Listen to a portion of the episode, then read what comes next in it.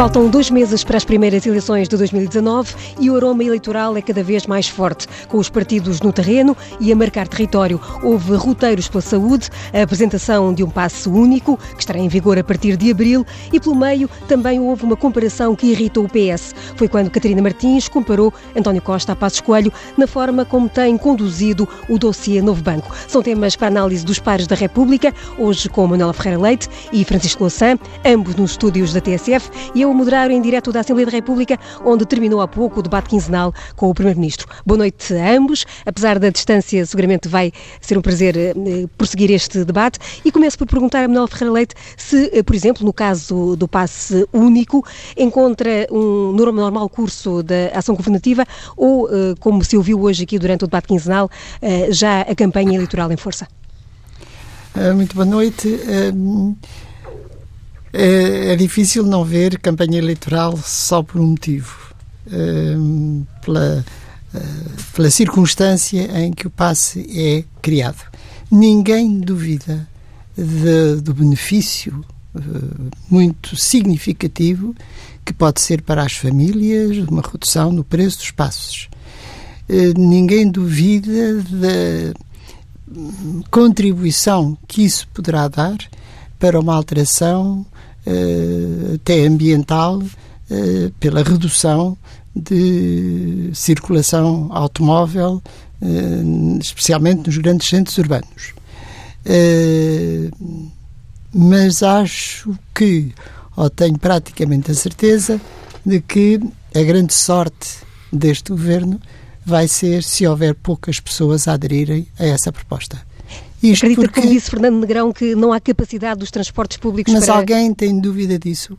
Só quem não anda em transportes públicos ou tem, não conhece eh, o que é que é a vida dos transportes públicos, o que é que é a situação em que eles estão, eh, é que pode pensar que de repente, ou de um mês para o outro, ou mesmo até de seis meses para seis meses, esse problema pode ser resolvido.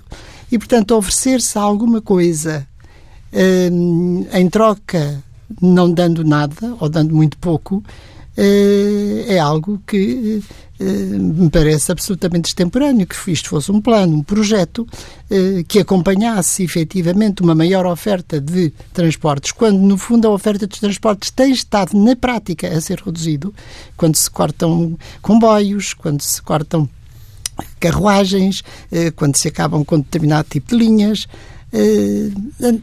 no fundo, na prática, têm estado a ser reduzidos relativamente à procura que têm. E, portanto, é a mesma coisa que eu uh, a incentivar alguém a comer doces e depois não tenho nenhum para lhe oferecer. Uh, se isto não é campanha eleitoral, não sei o que seja, que, é um planeamento bastante obtuso, porque é feito de trás para diante em vez de ser de diante para trás. Antes de eu poder oferecer uh, transportes, ofereço um, um, incentivo para que se utilizem os transportes, por isso eu lhe digo que a sorte deste do governo vai ser se não houver uma grande procura. Porque senão eu acho que se houvesse efetivamente uma grande adesão uh, por parte das pessoas de largarem os automóveis e utilizarem os transportes públicos, eu acho que havia uma revolta nacional. Uh, com, uh, com, com, nesta base. Quer dizer, como é que é possível pensar-se que de repente, por exemplo, os transportes que andam em Lisboa têm nem que fosse só mais 10 mil pessoas? Como é possível? Francisco Louçã, é, esta é uma, uma medida que, como hoje foi dito também do, durante o debate, eh, a esquerda parlamentar esteve a trabalhar com o Governo ao longo da legislatura. É, são conhecidos também os, as críticas da esquerda, sobretudo, e também neste caso do PSD e do CDS, sobre o estado dos transportes em Portugal. Respondendo a esta dúvida lançada por Manuel Ferreira Leite, considera que há capacidade de resposta para, para esta medida? Eh, bom, a, questão original era também se é uma medida eleitoralista. É claro que o governo geriu o calendário desta medida para ela ocorrer em abril e até para ter ainda um efeito sobre as famílias de, que têm duas crianças ou mais a partir do verão. E isso é muito discutível porque esta medida já podia, já devia ter sido tomada há muito tempo. É uma medida muito importante para melhorar o rendimento disponível das famílias, porque de facto reduz imenso a despesa precisa de bastante tempo para ser aplicada. Na verdade, há muitos anos que eu me lembro de debates sobre a necessidade de um passe único, simplificar os sistemas de pagamentos e, portanto, um passe acessível nas grandes áreas metropolitanas. Ehm, até foi público que o debate eh, entre o Partido Socialista e o Bloco de Esquerda a seguir às eleições autárquicas de Lisboa já tinha sido posta em cima da mesa esta proposta que, portanto, poderia ter sido aplicada pelo menos há mais de um ano, mas o governo quis reservá-la para este período e, portanto, pode ser acusada de eleitoralista.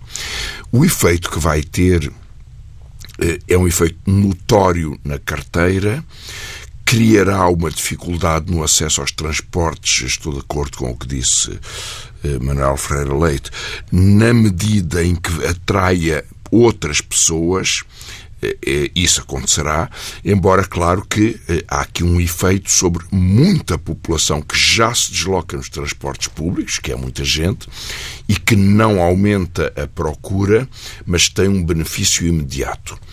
Só é coerente para concretizar, só é coerente uma proposta deste tipo com o aumento dos transportes. Eles estão a ocorrer em algumas linhas da Carris eh, na área metropolitana de Lisboa. No metropolitano, acho que é uma desgraça. Está a aumentar muito e dá uns anos para cá, dois anos talvez, devido às carruagens que estão paradas, está a aumentar muito o intervalo de espera e os tempos de, eh, de, de, passagem de uma linha para outra.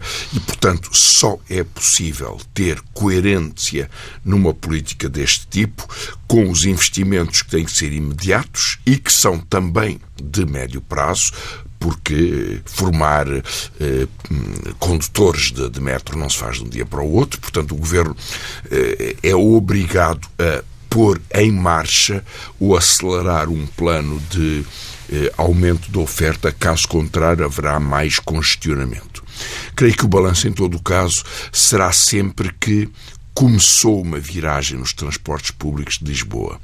E passando os efeitos eleitorais, que eu creio que não são, se o governo pensa que ganha eleições com uma medida deste tipo, conhece mal o país. As pessoas percebem que é uma boa medida, percebem que ela precisa de outra preparação, que ela ainda está só começar, que há custos grandes, que há dificuldades grandes, que os transportes ainda funcionam mal e não vai determinar. Ninguém vai ganhar ou perder as eleições por causa disto. Eh, mas começou uma viragem nas áreas metropolitanas, nas grandes cidades e também nas cidades médias. Isso eu acho que é uma boa notícia. Acho que o governo escusava de se ter submetido a este calendário bastante eh, apontado para a segunda metade de 2019. Eu, eu perguntava, pegando exatamente nessa, nessa eh, deixa de onde vai ser aplicada esta medida, Manuel Ferreira se há eh, pano uh, para as queixas daqueles que dizem que, por exemplo, o interior do país pode ficar arredado dos benefícios de, eventual, deste eventual passo único? Bom, eu penso que não é a ideia eh, da proposta não é que fique alguém arredado, porque evidentemente isso não seria muito lógico. Percebo que haja algumas prioridades e é evidente que eh, as prioridades é naqueles sítios ou naqueles locais em que um, ehm, eh, para além deste benefício social de, e aumento do rendimento das pessoas, que é efetivamente importante, para além disso, há um problema de natureza ambiental e, portanto, e esse problema ambiental, evidentemente, que se coloca mais nos grandes centros urbanos do que, infelizmente, no interior do país, onde, esse, onde claro. essa questão não se coloca. E, portanto, tudo isto do meu ponto de vista, é uma política certa, é uma orientação certa, é uma orientação que tem benefícios para as pessoas, que tem benefícios ambientais e que só peca pelo facto de se perceber, dada a data em que foi anunciado, e não ter como correspondência uma prévia preparação de uma hipotética aumento da procura, a data em que foi, que foi escolhida, eh, sem essa preparação, é que lhe concede eh, a característica de eleitoralista, porque fora disso, evidentemente, que acho que ninguém eh, poderá criticar ou combater uma ideia que me parece, enfim, uma situação que me parece obviamente passível de ser resolvida e com benefícios óbvios para todos. A forma como foi feita, todos depois de haver uma quase que um colapso dos transportes, ter-se escolhido esta data para dizer agora vamos tomar esta medida, é que parece que efetivamente lhe dá a característica de eleitoralismo. Portanto, sabem perfeitamente que, eh, tirando aquelas pessoas que, como diz o Francisco Louçã, já utilizam os transportes e, portanto, têm ali um benefício direto, eh, eh, não vai ter mais efeito nenhum e, portanto, a curto prazo. Há, há, um ponto que eu, eu, gostava de acrescentar, que é que eu ouvi muito o argumento de que, como isto é pago pelo Orçamento de Estado em grande medida, eh, o conjunto do país está a pagar as grandes e médias cidades este benefício em termos da população. Eu acho que esse argumento, ouvi até um comento da televisão, Marcos Mendes, dizê-lo mais no passado do que agora, mas dizê-lo com grande ênfase, como é que é possível. E eu creio que esse argumento não tem sentido nenhum. Porque, na verdade, eh, nós pagamos dos impostos eh, o benefício que permite que as viagens dos estudantes e dos residentes nos Açores e na Madeira sejam mais baratos porque respeitamos e reconhecemos o sobrecusto da insularidade. E, portanto, há um esforço que o Orçamento de Estado faz por causa de uma situação particular que afeta os transportes e outras condições de vida dessas populações e, portanto, é um benefício para o conjunto do país que essas pessoas possam ter menos custos na eh, vida no, no conjunto nacional. E, portanto, também é um benefício para o conjunto do país que haja eh, políticas que sejam ambientalmente mais sustentáveis, onde elas são, onde são geradas as, eh, os efeitos de poluição mais intensos, ou onde uma parte da população se concentra e, portanto, pode ter aqui transportes mais baratos. A política económica e orçamental não é dividir o orçamento por cada pessoa e dar uma fatiazinha a cada pessoa. É gerir necessidades com prioridades, não se podendo fazer tudo ao mesmo tempo. O que hoje nos podemos queixar é que tenha havido tanta degradação da ferrovia que é o modo pesado de transporte essencial para substituir transporte rodoviário e, portanto, para reduzir a poluição, e que tenha havido tão pouco investimento ou tão mau investimento nos transportes públicos nas grandes cidades, onde ele é tão intenso. E, portanto, essa articulação é muito necessária e, aliás, creio que vai ser o topo da agenda eh, da política das cidades e da política eh, de, de, enfim, de, de, apoio ao transporte da população. E quando se sabe também que exatamente o investimento nos transportes não é investimento de curto prazo. Quando se toma a decisão de aumentar o número de autocarros, essa, essa encomenda eh, tem que ser feita com muitos anos de antecedência. Claro. E, e, o mesmo acontece. Anos. Exatamente, e, e, o mesmo acontece com a ferrovia. Eu devo dizer que fiquei, na, há duas semanas, eh, tive a oportunidade de andar de comboio eh, para Coimbra eh, e devo dizer que durante uma boa parte do, do transporte, eh, eu que sempre utilizei o comboio neste tipo de, de, de enfim, de, de viagens, eh, vinha assustada e vinha assustada porque o comboio eh, vinha de tal forma, de uma forma de tal forma lenta, eh, parecia que estava à beira de parar em alguma estação, e não, estava verdadeiramente muito longe de uma estação, mas o que era significado de que não podia ir mais depressa. E, portanto, isso dá uma insegurança muito grande, eh, a mim deu-me. Uh, o que significa que mesmo aquelas linhas mais, uh, direi, mais uh, utilizadas e consideradas como o melhor transporte ferroviário, como é o de intercidades, ou, enfim, esse, esse tipo de, de, de, transporte para o norte, não oferecem segurança, o que evidentemente era algo despectável há alguns anos e isso nada foi feito. E, portanto, é nessa base que direi que estamos a começar pelo fim. Sim. Há, há quase 20 anos que não há investimento significativo na ferrovia. Exatamente. E por falar em investimentos, e uh, diziam agora exatamente uh, uh, investimentos a longo prazo, o estado da economia portuguesa hoje passou aqui pelo debate quinzenal. Ouvimos António Costa dizer que Portugal está melhor preparado para lidar com uma conjuntura externa menos favorável. não foi pronunciada aqui a palavra crise, mas é óbvio que esse fantasma de uma eventual crise externa é o, permanece sempre pairando. E eu perguntava a Manuel Ferreira Leite se concorda com o Primeiro-Ministro que o hoje a economia está menos endividada e que, portanto, mais eh, preparada eh, para um eventual embate exterior?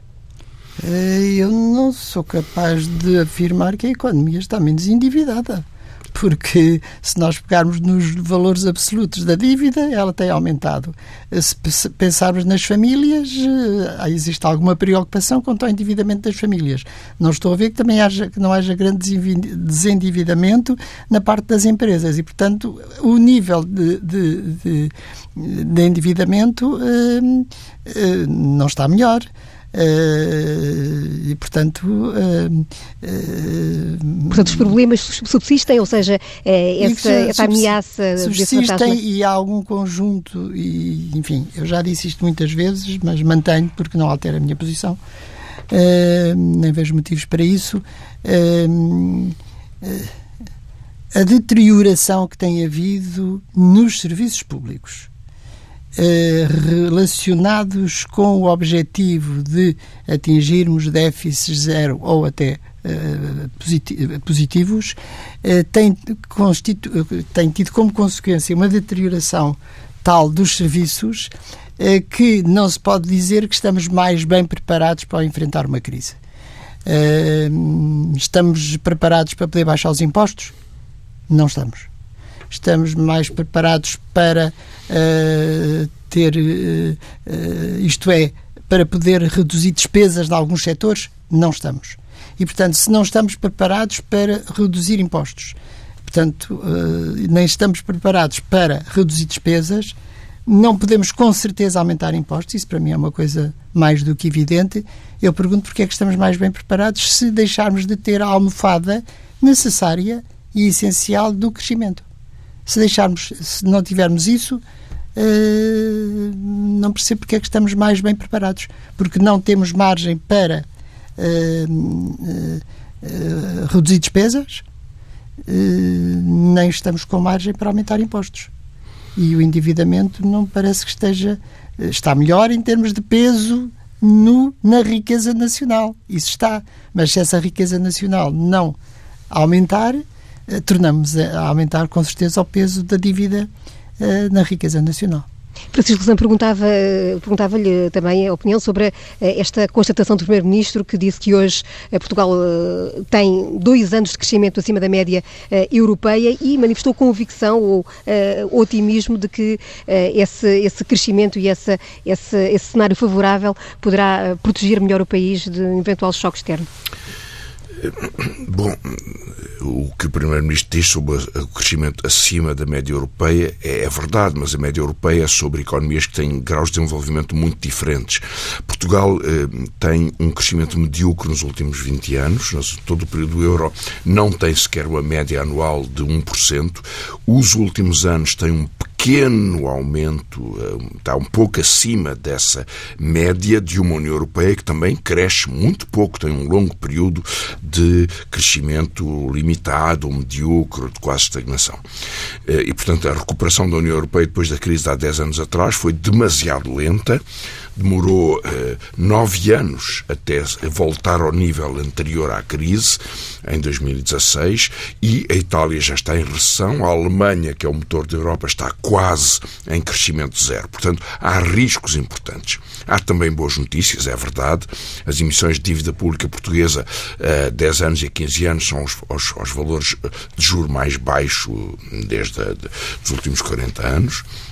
Sim, mas e... isso é só enquanto não houver. Com certeza, com certeza. Não, mas eu sublinho isto sim, porque sim, isso significaria sim. que era possível fazer agora investimentos financiados barato. Sim. Eh, até se podia emitir com dívida a mais curto prazo em bilhetes do Tesouro, a um ano, eh, com eh, o sistema financeiro a pagar-nos para nos emprestar, não é? Com os juros Portanto, isto há aqui uma oportunidade, precisamente quando pensamos na, no investimento estruturante de, em serviços públicos ou em equipamentos de, para serviços públicos, percebemos que gastar agora é melhor do que gastar daqui a uns anos, sim, quando sim. os juros podem ser maiores. E, portanto, nisso estamos de acordo. Também há um fator de alguma tranquilidade, que é que uma parte importante da dívida pública portuguesa está no balanço do Banco Central Europeu, portanto, isso dá alguma estabilidade. A contrapartida, que foi dito agora, é que a dívida total e a dívida percentual do setor privado é maior do que antes da crise financeira. E, portanto, ela aumentou. Eh, isso significa uma parte muito importante de instabilidade. E eu aí acentuaria que eu acho que uma, tenho uma preocupação muito grande, que é que uh, o setor bancário português é, acho eu, mais vulnerável. Tinha grandes vulnerabilidades porque tinha operações financeiras de altíssimo risco, como se viu. Mas hoje uh, é um setor que está concentrado em operadores que são muito aventureiros, a Lone Star, digamos, dona do novo banco, ou que tem interesses estratégicos fortes geoestratégicos como eh, os capitais angolanos, os capitais chineses, ou interesses muito marcados e que podem ser concorrentes da economia portuguesa, como o capital catalão, ou seja, é um conjunto de interesses económicos que dirige uma boa parte do sistema bancário português e em relação ao qual eh, a possibilidade de gerar uma eh, concessão de crédito, a promoção estratégica da criação de emprego, da reconversão industrial, do desenvolvimento do sistema produtivo é muito mais eh, frágil do que quando há uma regulação razoável ou quando há capitais associados eles próprios a um sistema produtivo nacional. E, portanto, nisso acho que há vulnerabilidades que cresceram, que não se sentem tanto quando há uma pequena expansão económica e quando o governo sustenta de uma forma tão eh, abundante eh, o financiamento e as garantias para este sistema, mas se ele estiver sob stress porque os juros de empréstimos eh, aumentam, porque há deslocação de rendimentos por necessidades das casas-mãe ou por outras condições eh, exteriores a que Portugal é muito vulnerável, creio que isso é um problema. E, portanto, nós temos dificuldades estruturais que se mantêm na qualidade do emprego, na estrutura produtiva, no sistema bancário, na vulnerabilidade de choques externos que eu acho que não devem ser desvalorizados. Portanto, tudo o que possa ser feito para ter um sistema mais coerente, mais protegido, mais capaz de investimento estratégico, de emprego de qualidade, de investigação e de criação de competências é vantajoso para a economia e é o caminho que devíamos seguir. Já vamos daqui a pouco ao caso do Novo Banco, que foi referido há instantes por Francisco Louçã, mas eh, ainda pegando na deixa, perguntava Manuel Ferreira Leite se concorda que, eh, eh, apesar do que tem dito o Primeiro-Ministro, que tem falado de uma estabilização do sistema financeiro e considerando que o Governo deu um passo decisivo nessa, nessa, nessa matéria, se acredita que esse pode ser um, um calcanhar de Aquiles que, que venha a explotar, no fundo, uma, uma, uma situação de maior aperto no futuro?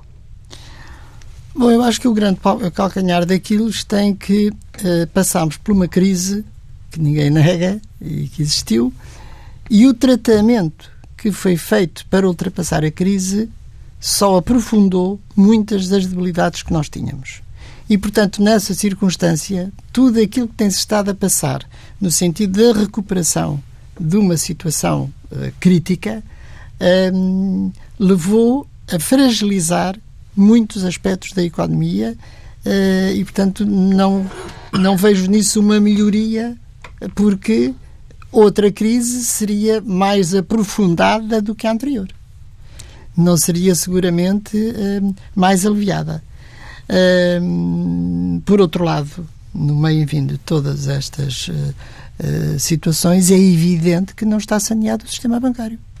E, portanto, não estando saneado o sistema bancário, como aconteceu em alguns países, o caso da Irlanda, o caso da Espanha, que praticamente aquilo que mais fizeram foi uh, uh, limpar o seu sistema financeiro e pô-lo a funcionar de uma forma uh, mais limpa, isso, pelos vistos, ainda não está no nosso horizonte. E como não está no nosso horizonte, há aqui uma interrogação muito grande e uh,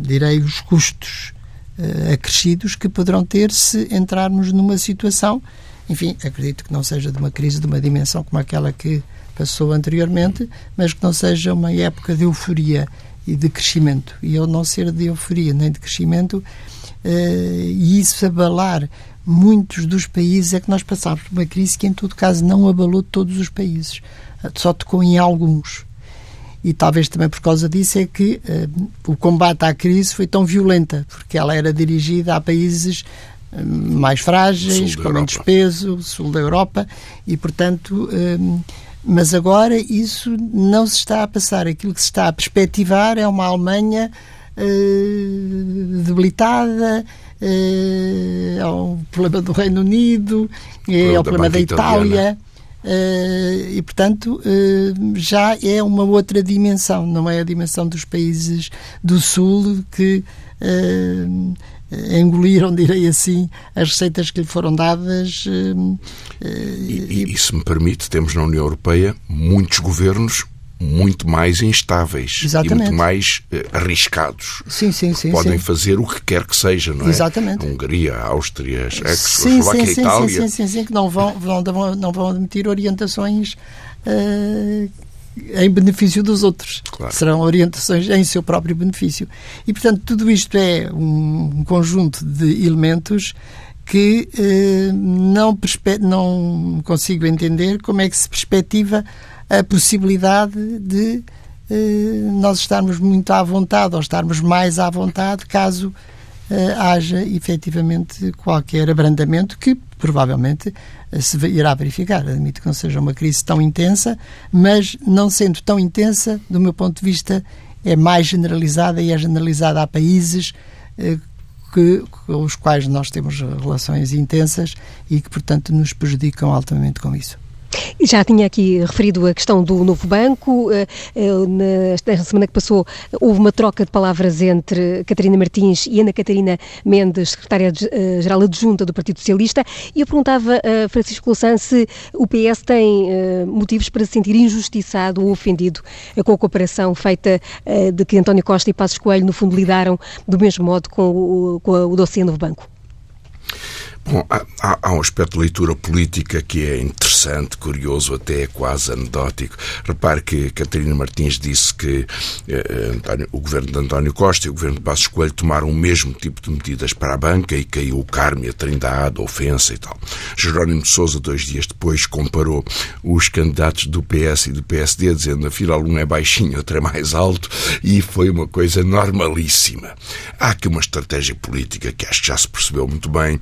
O PS é muito agressivo contra o, o Bloco de Esquerda porque acha que isso lhe dá proteção das relações entre eleitorados que comunicam muito e é muito condescendente em relação ao PCP porque acha que isso eh, cria uma espécie de eh, pano de envolvimento dos eleitores do PCP. E, portanto, é pura estratégia política, é puro fingimento.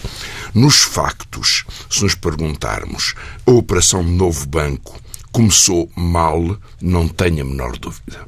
A resolução foi precipitada, foi mal preparada, tinha que ocorrer tinha que ocorrer uma intervenção que interrompesse uma gestão na base de, eh, de uma matriosca, de uma, de uma caixinha dentro de caixinhas com produtos especulativos e tóxicos. Mas isso tinha que ser preparado e não. Quer dizer, quando nos é revelado por Assunção Cristas que nunca no Conselho de Ministros se discutiu a questão do Banco Espírito Santo, já depois de um ano de declarações de acionistas, de dossiês eh, substanciais entregues aos reguladores sobre crises, operações, offshores, dinheiro escondido, é inexplicável. E que depois o Banco de Portugal tivesse que operar uma resolução eh, precipitada, eh, tão precipitada que teve que fazer uma segunda resolução em mais 2 mil milhões de euros uns meses depois, isto que até cria litigância internacional, está nos tribunais internacionais, tudo isso foi mal feito, atamancado, eh, criando distorções. E o processo começou, portanto, muito mal. Eh, quando este governo eh, toma posse, esse processo estava a continuar e o governo podia escolher manter o eh, novo banco mais tempo para eh, controlar de alguma forma, gerir as suas carteiras, preferiu vendê-lo depressa, creio que muito pressionado pela União Europeia, e Sérgio Monteiro, um secretário de Estado do anterior governo, dirigiu este processo, o Ministério das Finanças aceitou e o Banco de Portugal consagrou. O acordo foi feito com o único comprador possível, portanto, nas piores condições contratuais que se pode imaginar, que é vender a uma empresa que, que não é bancária, tem um banco, mas é sobretudo da agência imobiliária, que compra por mil milhões de euros uma empresa, um banco que representa, que representou 20% do setor bancário português. Portanto, é um grande ativo, é, muito significativo, uma história de crédito, um grande, uma grande carteira de clientes e que consegue a garantia de que pode esgotar até 3.890 milhões de euros coisa que evidentemente fará até o último cêntimo para obter a compensação por imparidades, ou seja, por créditos mal parados que são declarados incobráveis e que têm sido declarados incobráveis ao longo do tempo por uma gestão financeira cujo rigor contabilístico eu duvido todos os dias.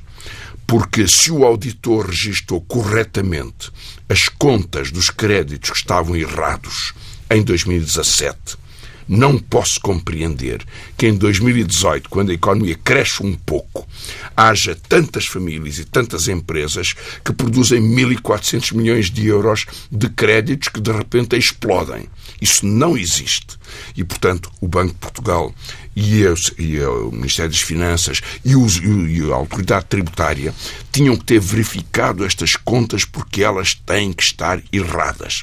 E, ao contrário do que diz o Primeiro-Ministro, por isso fica ofendido, mas vão ser pagas pelos contribuintes, claro que sim.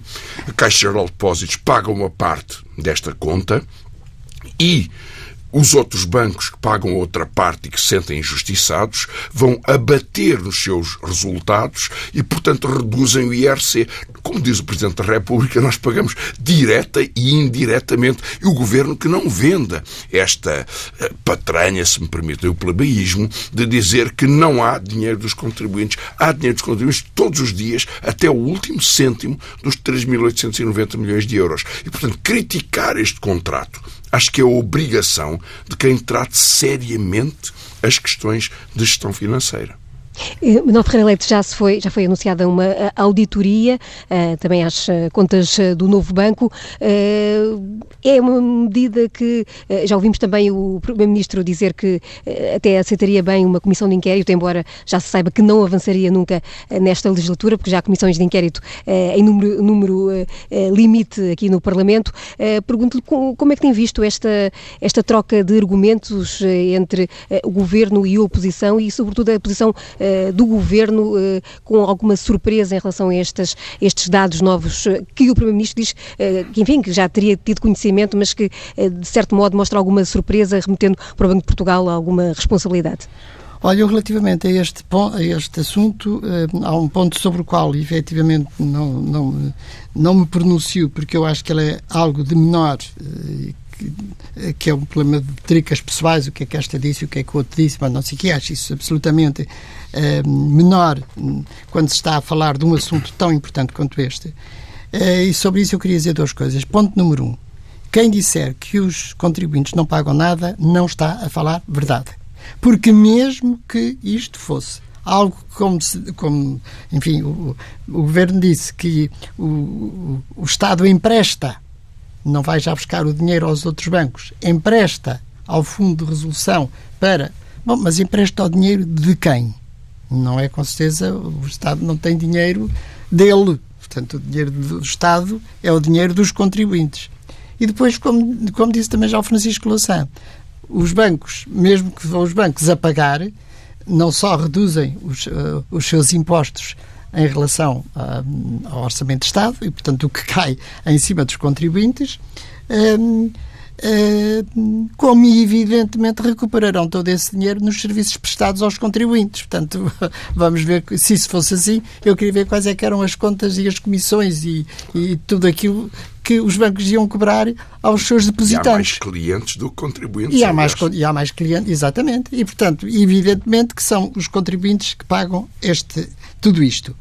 Aquilo que eu não sou capaz de explicar e aquilo que mais me espanta é como é que isto foi uma surpresa. Como diz o Francisco Louçã, quer dizer, como é que é possível haver contas que não estão detectadas e de repente isto surge como uma surpresa.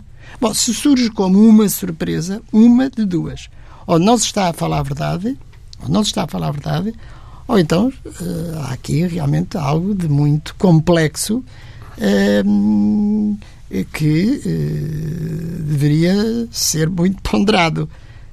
Portanto, como é que isto pode ser uma surpresa para o Banco de Portugal, para o Governo, para as instituições? Como é que é uma surpresa?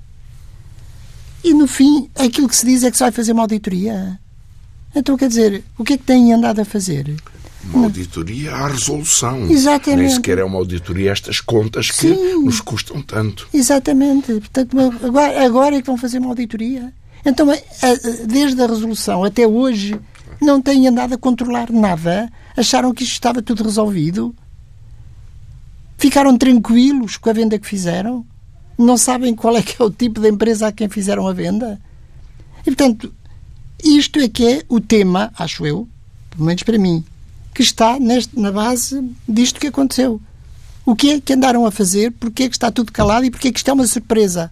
Se é uma surpresa, é uma coisa gravíssima. Não venham agora com uma auditoria quando, afinal, não veem nada. E, portanto, tanto faz haver auditoria como não ver auditoria, porque o problema é que está tudo cego.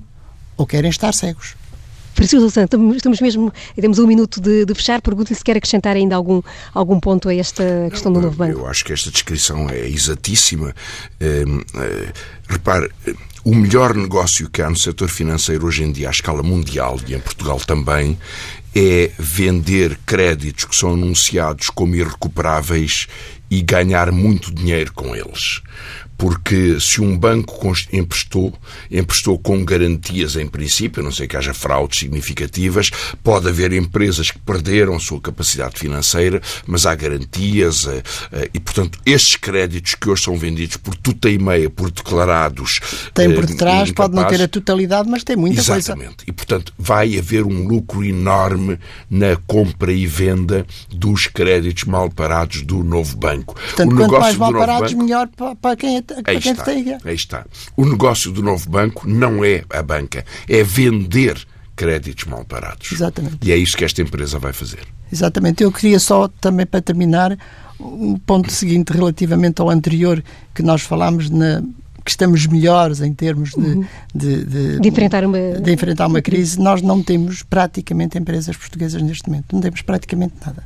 E, portanto, não temos absolutamente quase nada temos muito menos bases de manobra para resolvermos os nossos problemas.